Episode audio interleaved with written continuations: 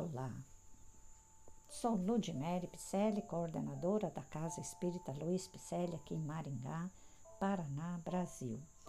Vamos a mais um capítulo do livro Conduta Espírita, 13º livro da série de André Luiz, que foi psicografado através da mediunidade de Valdo Vieira. O capítulo de hoje intitula-se Conduta Espírita perante a desencarnação. Resignar-se ante a desencarnação inesperada do parente ou do amigo vendo nisso a manifestação da sábia vontade que nos comanda os destinos. Maior resignação, maior prova de confiança e entendimento. Dispensar aparatos, pompas e encenações nos funerais de pessoas pelas quais se responsabilize, abolir o uso de velas e coroas, crepes e imagens e conferir ao cadáver o tempo preciso de preparação para o enterramento ou a cremação. Nem todo espírito se desliga prontamente do corpo. Emitir para os companheiros desencarnados, sem exceção, pensamentos de respeito, paz e carinho, seja qual for a sua condição. A caridade é dever para todo clima. Proceder corretamente nos velórios, calando anedotário e galhofa em torno da pessoa desencarnada, tanto quanto cochichos impróprios ao pé do corpo inerte. O companheiro recém-desencarnado pede, sem palavras, a caridade da prece ou do silêncio que o ajudem a refazer-se. Desterrar de si quaisquer conversações ociosas tratos comerciais ou comentários impróprios nos enterros a que comparecer.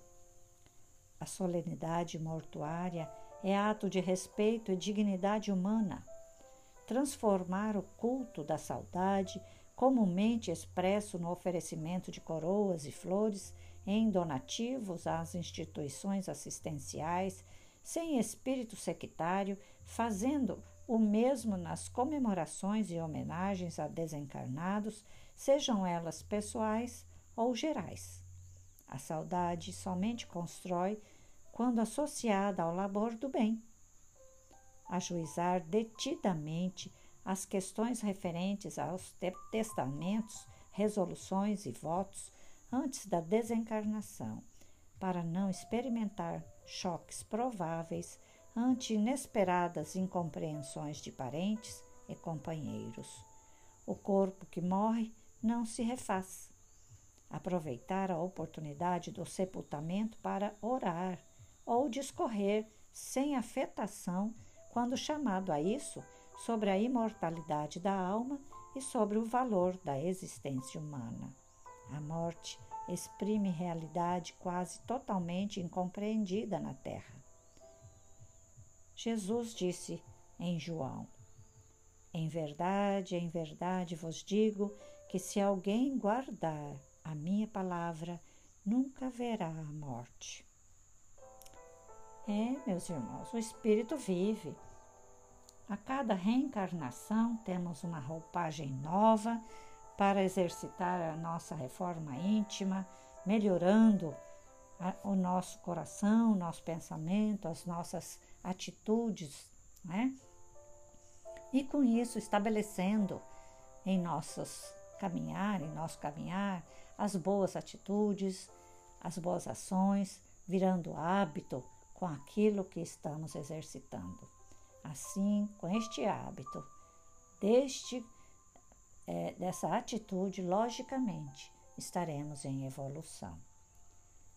Não é? E assim, terminamos mais um capítulo do livro Conduta Espírita. E espero que você esteja gostando destes podcasts e possa repassar aos seus amigos e familiares. Eu espero um cafezinho, né? Se você estiver gostando, faça um agradinho para que nós continuemos a colocar no ar esses podcasts que estão em WhatsApp, grupos de WhatsApp e grupo no Facebook Celpe Pipicelli. Também no Instagram nós temos a nossa página e também temos o nosso site, para o qual te convido para constar lá a sua homenagem, a sua manifestação. Também tá o nosso site é www.celp-picele.com.br. Receba o meu agrado, meu abraço carinhoso, com muita gratidão. Grande abraço.